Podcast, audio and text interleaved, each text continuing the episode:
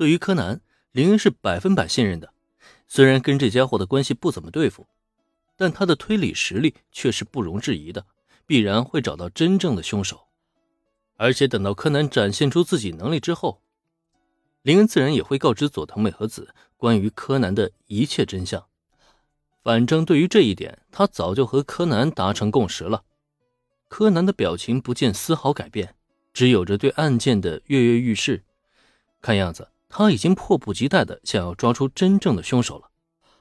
当然了，因为事关铃木林子的婚约，随后林恩也是跟佐藤美和子商量了一下，让他在案件侦破以后，别那么快上报警视厅。而是先和自己联络。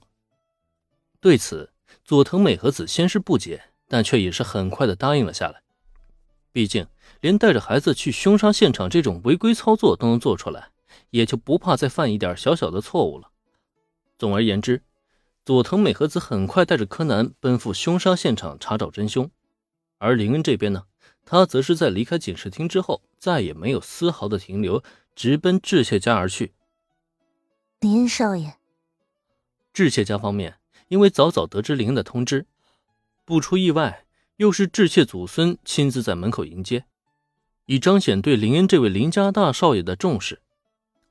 双方见面后，林恩与致谢先祖卫门先是一番寒暄，而后与惠里奈对视，却发现这个在原剧情中傲娇的金发女王，此刻仿佛变成了害羞的小姑娘，哪怕是隔着一个路人眼镜。此时看上去平平无奇的林恩，也依旧能让这个神之蛇满脸羞红。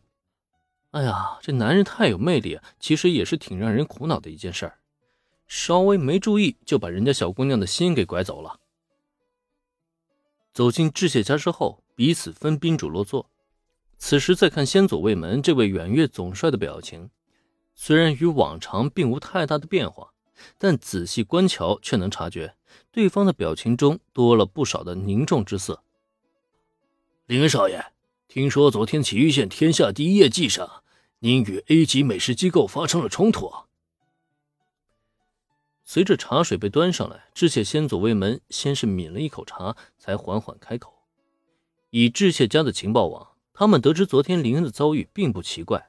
对此，林恩也是点点头，直接承认了下来。哦，没错。正巧遇见了 A 级美食机构的人在打压业绩上的摊位，我忍不住就顺势解决了一下，痛痛快快的踩人家一通，顺便呢还收获了一把传说中的厨具。林恩自然是收获颇丰，美滋滋。然而就在这时，对面的先佐卫门却是禁不住的长叹了一声：“哎，那林恩少爷，您可知道，昨天与你实际对决的假面夫妻又是何人呢？”啊智切先生的意思是，那对假面夫妻的身份还有什么特殊不成吗？不明白智切先祖卫门为什么会有此疑问，林恩露出了疑惑的表情。在原剧情中，假面夫妻就只是 A 级美食机构的排头兵，压根就没有什么多余的戏份。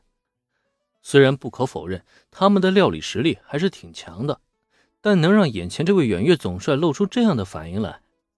难道那对假面夫妻的身份还真的是很特殊不成吗？是啊，他们的确不是普通的厨师，因为他们不仅是远月走出的毕业生，同时也更是寿司之神的三代继承人。哎，想不到啊，真是想不到啊！这堂堂寿司之神的继任者，如今也堕落成这般田地了。假面夫妻的身份的确很不简单，就如先祖卫门所说那样，他们不仅是从远月走出的毕业生，其家世更为显赫，乃是传说中那位寿司之神的第三代继承人。而所谓的寿司之神，人家的身份地位可是一点都不逊于先祖卫门这位东瀛料理界之牛耳。这也就难怪远月总帅会在此刻露出痛心疾首的表情，看样子。他是真的为假面夫妻的选择感到悲哀了。哦，原来如此，竟然是寿司之神的继承人，这倒是我没想到的。不过，身为继承人，那对夫妻又为什么要寄人篱下，给 A 级美食机构这种组织卖命呢？以寿司之神的名声，他们的后辈怎么着也不至于沦落到这种地步吧？目前东瀛料理界正在遭遇前所未有的打击，所有的人都应该携手起来，共同对抗外敌的入侵。这也是智切先祖为门一直在向外界传达的共识。那么，按理来说，身为寿司之神的三代继承人的假面夫妻，就应该是远月总帅的忠实拥趸。